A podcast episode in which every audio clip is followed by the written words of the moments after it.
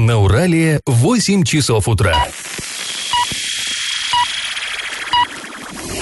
В эфире немного аналитическая, немного юмористическая и слегка музыкальная передача «Заварники» на радио «Шансон Орск». Категория 12+. Доброе утро, друзья! Просыпаемся, встряхиваемся. В эфире программа «Заварники». Ближайший час вы проведете с нами, с Эльвирой Алиевой. Доброе утро. И Павлом Лещенко. Как всегда, сегодня мы с Элей будем обсуждать новости, но для начала, для затравочки, старости. Пашины старости. В 1941 году в Орск прибыла труппа Оренбургского театра музыкальной комедии. Да, да, вот тот самый театр, который, э, ну, здание, все вы, наверное, знаете, находится в самом центре Оренбурга, красивое здание. Вот именно этот театр музыкальной комедии в военные годы, он располагался, да, у нас в Орске. Э, в некотором смысле тоже была, знаете, был, была эвакуирована труппа эта. Дело в чем? Из Ленинграда в тыловой Оренбург эвакуировали а, легендарный Малигот. Это Ленинградский малый оперный театр. Ну, все мы понимаем, блокада Ленинграда, да, там а, шли бои ожесточенные, и артистов перебросили в тыл, в Оренбург. Их поселили как раз в том самом здании вот на, в Оренбурге, в центре Оренбурга. А куда девать, собственно, оренбургских артистов? Так их перебросили из Оренбурга в Орск. Тем более, что в Орске к тому времени существовал собственный драматический театр. Но во время войны, в начале, в самом начале войны, все артисты, мужчины, ушли на фронт. Действительно, орские артисты пошли воевать. И играть в театре было некому, и он был законсервирован, было законсервировано здание. И вот именно туда въехали оренбургские э, вот, э, ну, актеры театра музыкальной комедии. А в Оренбурге, кстати, интересно, вот в том самом Малиготе, который занял Оренбургское здание, играл на виолончели совсем еще юный, он был подростком, Мстислав Ростропович. Э, Его вместе с семьей эвакуировали в Оренбург, э, тогда он назывался Чкалов. Ну, кто такой Ростропович, я думаю, никому рассказывать не надо. Это гениальнейший музыкант, отмеченный, ну, всеми премиями, которые только могут быть. Э, Это, это настоящая легенда в мире музыки. И вот Мстислав Ростропович тогда э, с гастролями посещал военный Орск. И вот как он вспоминал об этом спустя десятилетия. Цитирую. «Я ничего не забыл. Помню, как мы с артистами малого оперного отправились в Орск. В насквозь промерзшем вагоне нам выдали по одному одеялу. И я тогда подумал, хорошо бы сейчас уснуть и никогда не просыпаться. Но среди ночи вдруг почувствовал тепло. Негнущимися, негнущимися пальцами ощупал то, что на мне лежало. Оказалось шесть одеял. Каждый отдал свое. Все эти шесть одеял я никогда и ничем не оплачу. Ну вот не знаю, как у вас, друзья, у меня просто мурашки по коже от этих слов. Действительно, вот в этих словах э, музыкант смог выразить, ну, что-то невероятное. Э, Хорошо, но о том, как артисты Оренбургского театра мускомедии обживались в Орске, мы расскажем чуточку позже, а пока традиционный исторический конкурс. Известно, что имя Пушкина Орскому драмтеатру было присвоено только в 1943 году. Скажите, какое имя он носил с самого начала, во- со время основания в 1937 году? Вариант 1. Театр имени Ленина. 2. Театр имени Сталина. 3. Театр имени Октябрьской революции. Ответ присылайте нам на номер 8 903 390 40 40 в соцсети Одноклассники группу Радио Шансон Ворске или в соцсеть ВКонтакте в группу Радио Шансон Орск 102.0 FM. Галопом по Азиям Европам. Коротко о городских новостях. К нам поступила информация о том, что простой на главном, на самом крупном предприятии города Армета Юмс могут продлить до 5 ноября. Информация неофициальная, но верная. Официальных комментариев по этому поводу, ну, как и обычно, пока нет. От сотрудников информация. Да, информация от сотрудников. Напомним, что э, коллектив завода, ну, во всяком случае, многих работников отправили в вынужденный отпуск 12 сентября. Выйти на работу они должны были 7 октября. Потом простой продлили до 21 октября. И вот э, сообщают новости, что, вероятно, до 5 ноября все это протянется. Возможно, в следующий понедельник рабочий процесс не возобновится. У отправленных вынужденный отпуск сотрудников Юмза оста- остается, сохраняется две трети от среднего заработка. Ну, в общем, как того и требует э, Трудовой кодекс. А, экс-игрок хоккейного клуба Южный Урал Максим Витькалов снова вышел на лед. Мы все его знаем, в том году мы все за него болели. А, форвард начал сезон в хоккейном клубе э, Чебоксары. Напомним, у него серьезная травма спины, которую он получил еще в 2012 году. И периодически ему приходилось а, прерывать игры и лечиться. Однако весной 2017 года Витькалов после многомесячного восстановления так и не смог выйти на площадку. И в 27 лет он даже решил уйти вообще, в принципе, из большой игры и продолжить продолжить лечение. Однако вот пришли хорошие вести о том, что он теперь играет в хоккейном клубе Чебоксары. Ну, поздравляем его. Мы за него и возра... рады, и возра... за болельщиков да, тоже. Недаром у него прозвище «Железный Макс». И возвращайся в Южный Урал, Макс. Еще одна приятная новость из мира спорта. Орская плавчиха Виктория Ищеулова отличилась на первенстве России по плаванию. Да как отличилась? В Нижегородской области, в Дзержинске проходили соревнования, собрали более 200 спортсменов с поражениями опорно-двигательного аппарата, и наша девушка-арчанка завоевала золото на дистанциях 50 метров вольным стилем, 100 метров на спине, 200 метров комплекс, ну а вот свою коронную дистанцию 100 метров баттерфляем она проплыла за минуту 15 секунд, поставив э, рекорд России. Очень круто. Помимо этого, Вика собрала серебро на дистанциях 400 и 100 метров вольным стилем, а также бронзу за 100 метров брасом. Я в теме. В Орске усилят конструкции здания гимназии номер 3. Об этом нам сообщили в управлении администрации города. И напомню, что в начале лета депутат Горсовета Антон Зудилов заявил о сильных разрушениях зданий вот, э, учебного заведения. Но муниципалитет тогда ответил, что вопрос находится на контроле и никаких глобальных изменений нет. Так зачем же укреплять конструкцию? Тут вот непонятно. Вообще очень много непонятного в этой ситуации. Мы хотели бы вам сказать больше, но э, из всех участников этой истории на контакт идет только только вот депутат Антон Зудилов. Но это только одна, одно мнение, одна версия происходящего. И сколько бы раз мы не обращались в администрацию прокомментировать вот э, эту информацию, это просто сказать, ребят, там все нормально, детям ничего не угрожает, вот вам документы, вот подтверждение. Но нет, абсолютно вот управление образованием это закрытая структура, очень сложно добиться какой-либо Или информации. закрытый вопрос конкретно. Да, либо, либо они просто не знают, как объяснить, но это тогда вот опять же дело да, в профессионализме. И поэтому сегодня мы снова озвучим мнение депутата Антона Зудилова. Давайте послушаем.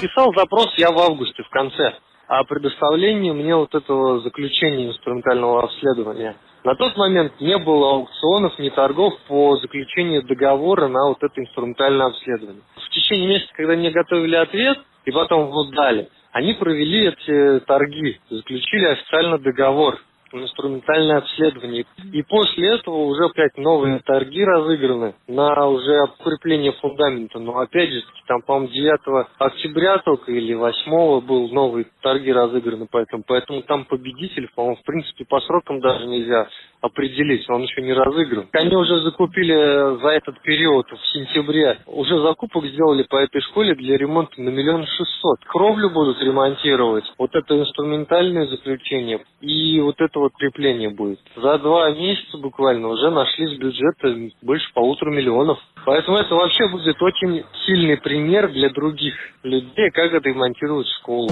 Действительно, пример сильный.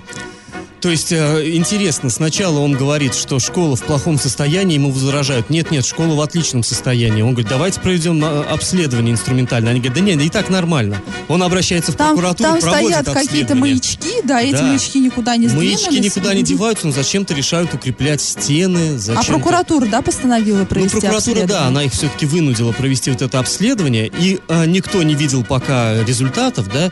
Нам говорят на словах, да нет, там все нормально, но зачем-то срочно изыскивают действительно большие деньги, проводят ремонт, и ситуация, она ну, она бы была прям смешной, да, если бы речь не шла о безопасности и здоровье детей. И дай бог, чтобы там действительно все было нормально, и, и мы, и Антон э, Зудилов э, просто там нагнетаем, да, это хорошо бы, было бы, если бы это было так, но мы же не знаем, как на самом деле, и мы э, даем возможность высказаться управлению образования, но у нас какая позиция управления образованием? Вот мы высылаем им запросы, и Геннадий Кузьмич Кухтинский, да, это начальник управления образования, он отвечает на те вопросы, на которые он только он считает нужным.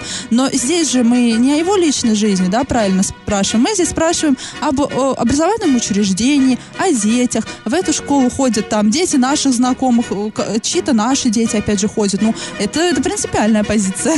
Это принципиальная позиция, и, конечно, то, что молчать, это совершенно не выход. Но я думаю, что еще эта тема у нас как-то будет задействована в ближайших выпусках программы. И как это понимать? На ближайшее заседание Орского городского совета депутатов будет вынесен вопрос об изменении порядка оплаты труда сотрудников городской администрации. Короче говоря, о зарплатах чиновников. Ну, на самом деле, вопросов, конечно, будет много, но вот этот один из наиболее таких любопытных. С этой инициативой выступил глава Орска Андрей Одинцов. В пояснительной записке сообщается, что принятие решения, вот тут я процитирую, потому что, ну, это просто надо целиком зачитывать, без этого эффект не тот. Цитирую позволит в случае необходимости реализовать выполнение правовых актов, предусматривающих увеличение фонда оплаты труда муниципальных служащих. Конец цитаты.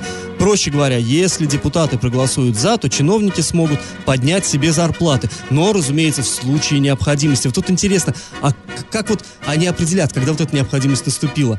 Вот я так и вижу вот эту картину, когда э, чиновник помладше говорит, давайте поднимем себе зарплаты, а чиновник постарше говорит, нет, подожди, еще нет необходимости. Погодим, на, на, тут еще надо пока, подождать. Еще пока выживаем, Пока от зарплаты терпимо, да. до зарплаты терпим, да. Да, ну вот весело, конечно, это все. Э, Ну, кстати, хорошо, что хоть у кого-то зарплата в кризис растет. Ну, Ну, или, типа- по крайней мере, может вырасти. Есть, есть такая, да, есть, да, да, да, есть такая возможность, э, что зарплата будет расти, как бы. Да. У некоторые не, может, не могут Некоторые себе сидят позволить. на да, двух да. третьих. А, так вот, а, Да. откуда возьмутся средства на это? Ну, все мы понимаем. Ответ дает заключение контрольно-счетной палаты. А, тут еще одна цитата. Принятие проекта может повлечь за собой увеличение расходов бюджета города Орска. Конец, ну, может повлечь, то есть если наступит необходимость. Не наступит необходимость, все останется как есть. А, ну, вообще, вот это а, положение было принято еще в 2008 году, 10 лет назад.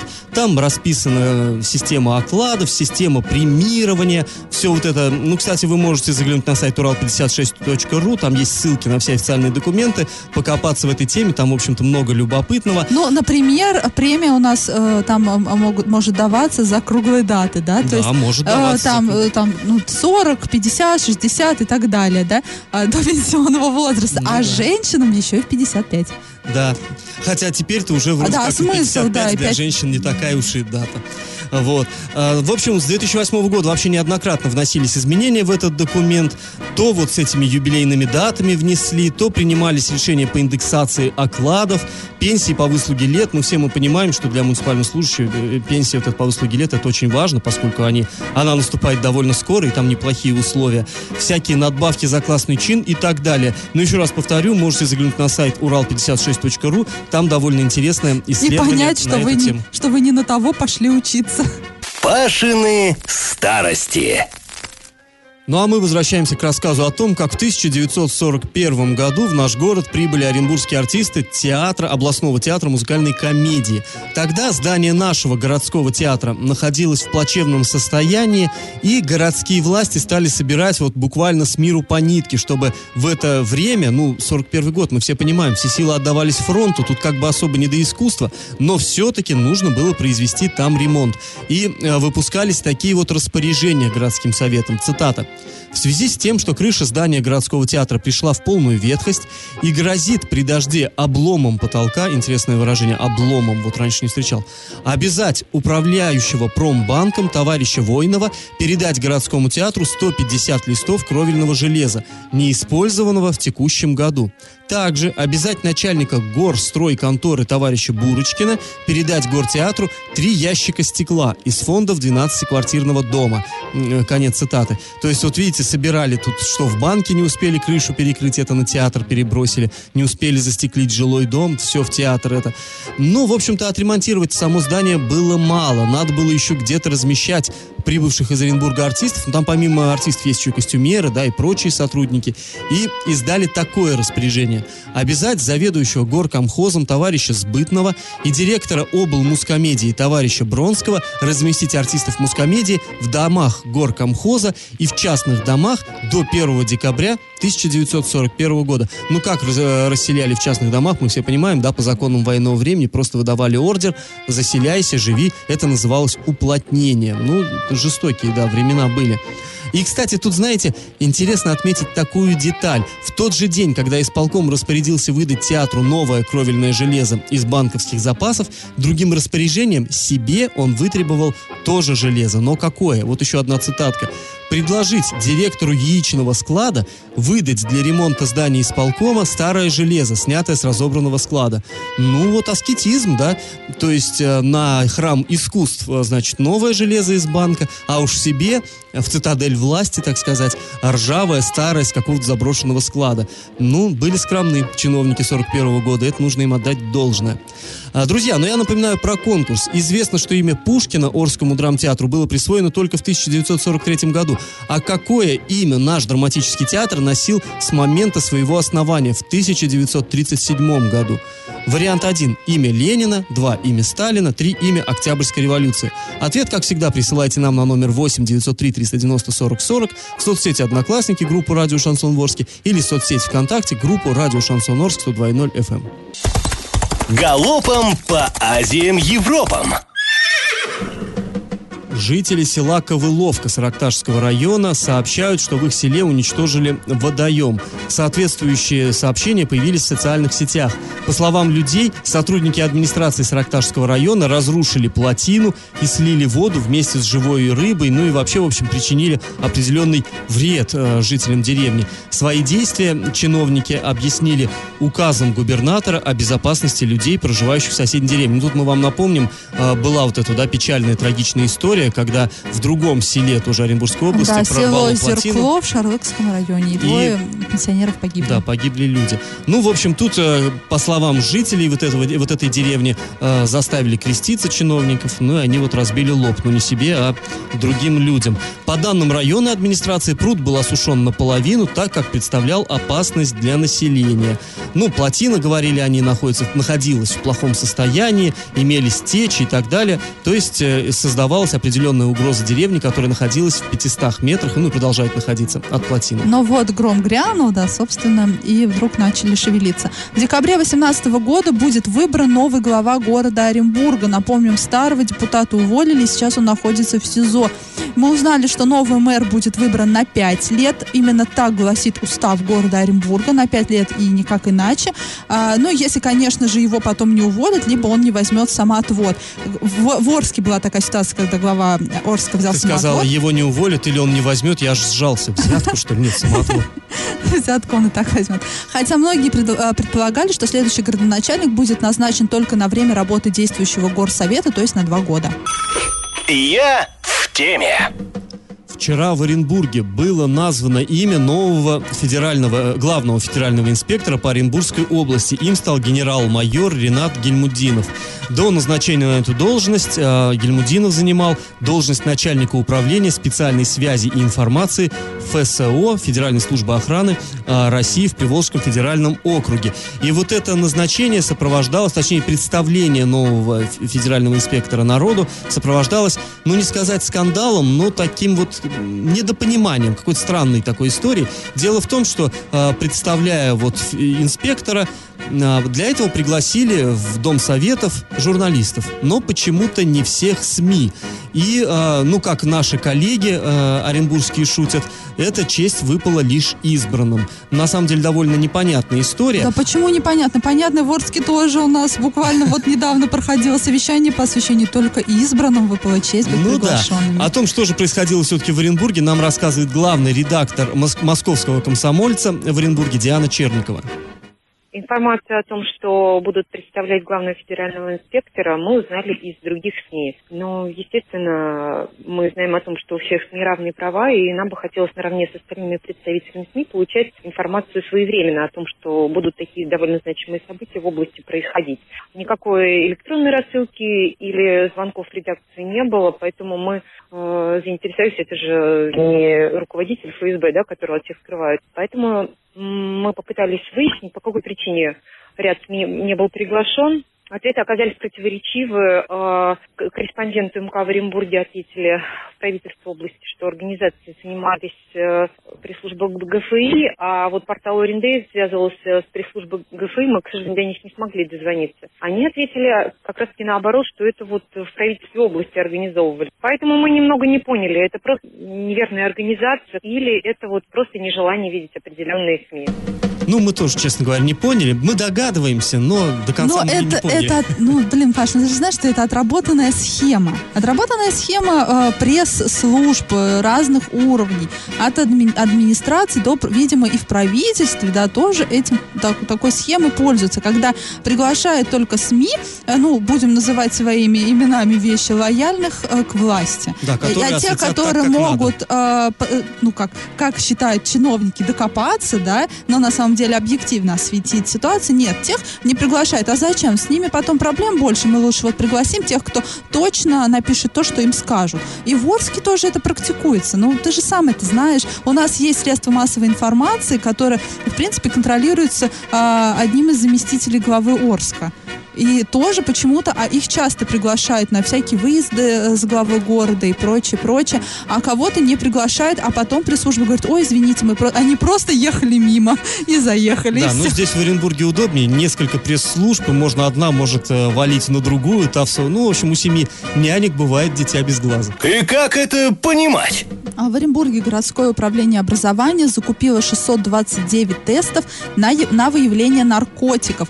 На эти цели с бюджета выделено а, 49 тысяч рублей. Мы узнали, для кого предназначены эти экспресс-тесты. Но тут несложно догадаться, да, управление образования закупало же их. И на сайте государственных закупок есть аукцион на поставку вот этих тестов, и они закуплены для школ, то есть э, для э, тестирования школьников на, это, ну, на наличие наркотиков в организме. Эта тема уже давняя, много это обсуждается. У нас имеет- в Орске лет пять назад, по-моему, это муссировалось очень. Тоже планировали закупать, Да, да, проверять да. школьников. Да, но не знаю, да, мне кажется, мы не встречали закупки на... э, Нет, ну это просто обсуждалось. Почему-то ни во что такое реально это не вылилось. Это Но вот в Оренбурге вылилось в, реальное, действительно закупили э, 629 тестов. Хотя 629 это очевидно на одну школу, только тоже, видимо, в порядке эксперимента. Да, да, да, наверное. И мы обратились за комментарием к начальнику управления образования администрации Оренбурга Нины Гордеевой. Она сообщила следующее.